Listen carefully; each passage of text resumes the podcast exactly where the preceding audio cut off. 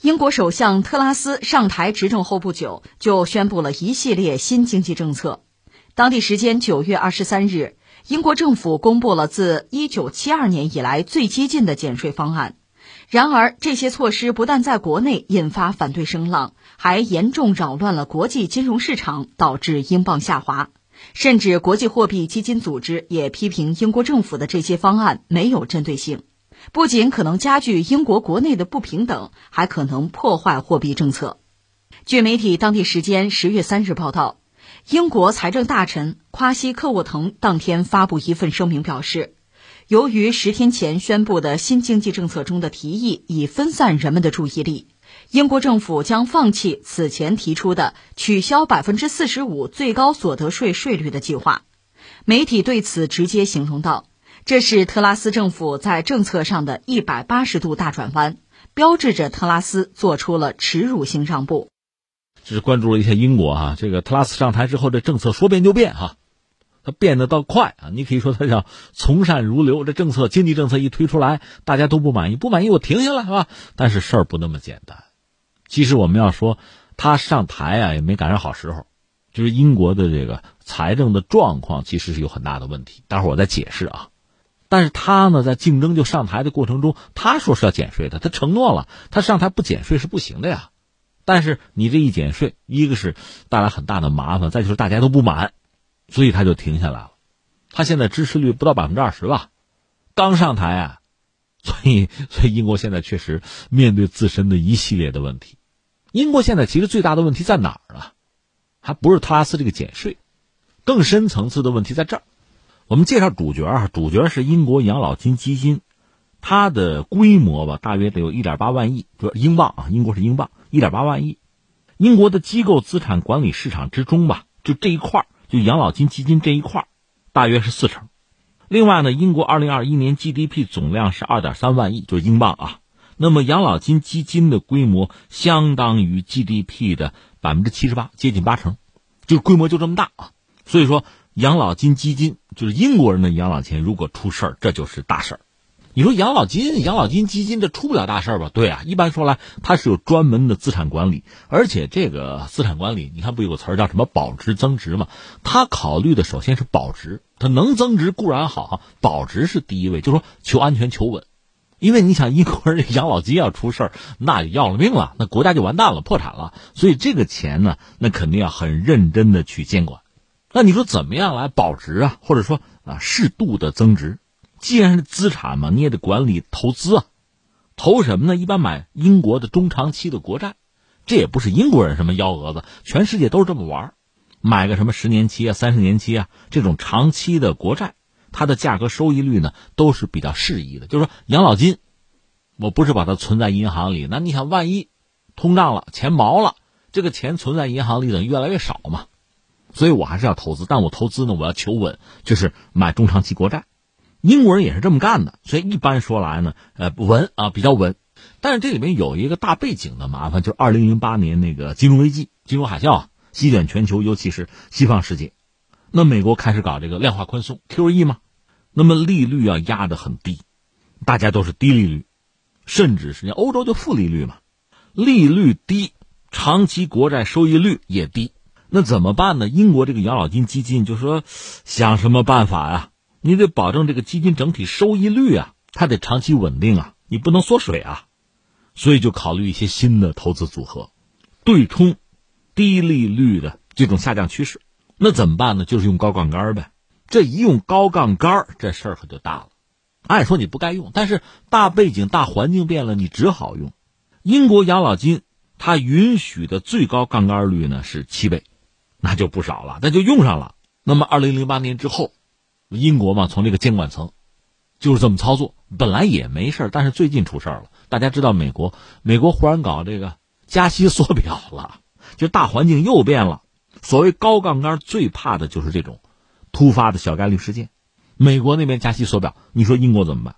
英国当然跟着加息嘛，但是你忘了，你那个养老金基金你是高杠杆啊，是怕利率走低。才想这个办法对冲它，结果美国加息，英国跟着加，本来是低利率甚至负利率，现在不是了，翻过来了，成了高利率了。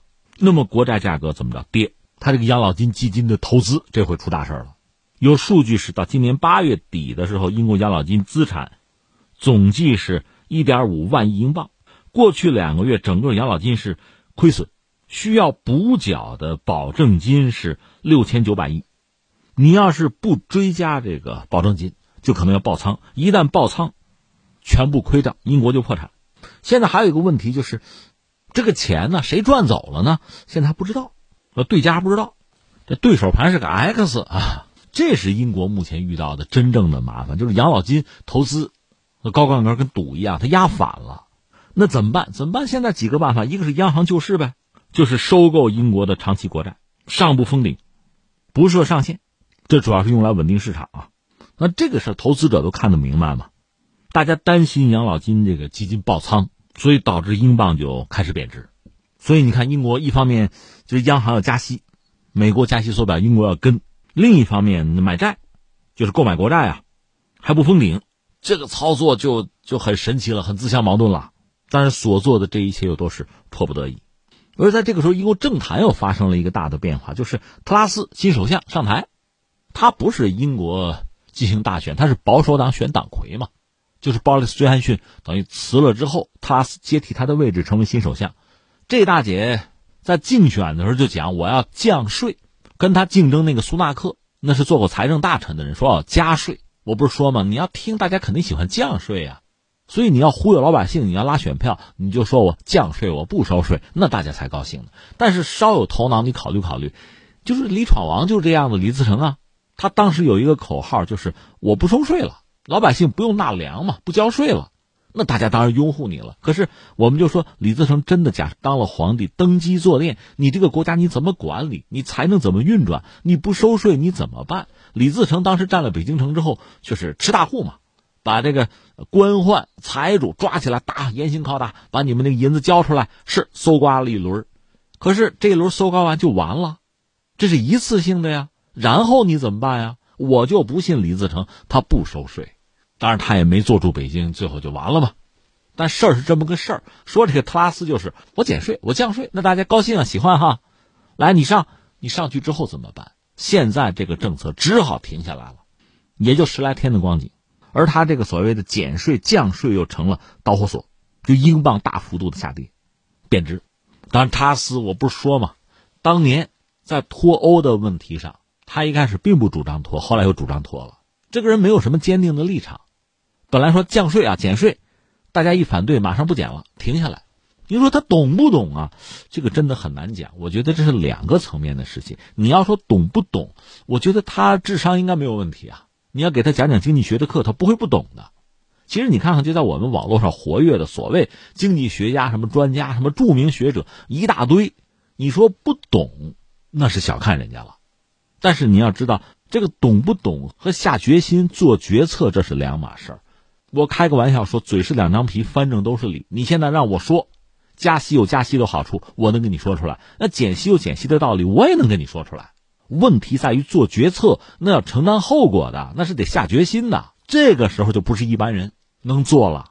你包括你看到网络上大家各种各样的声音都有，那是因为你不负责任。你敢说，你各种五花八门，各种大开脑洞，随意，对吧？让你批评人、挑别人，那都能说着呢，因为你不用负责任呐。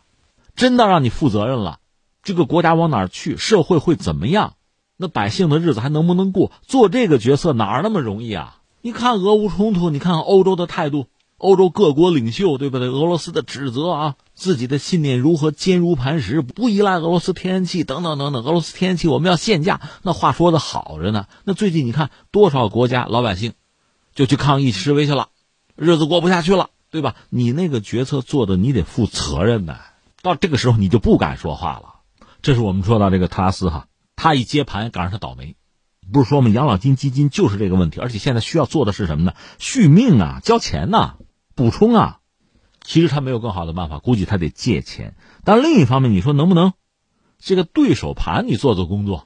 你要不忽悠忽悠他，要么拿什么行政手段压他？你现在都不知道他是谁，而且对手盘恐怕也加了杠杆了，也涉及到非常大的一个范围、一个规模呀。你不能轻易动他呀，要不那边怎么办呀？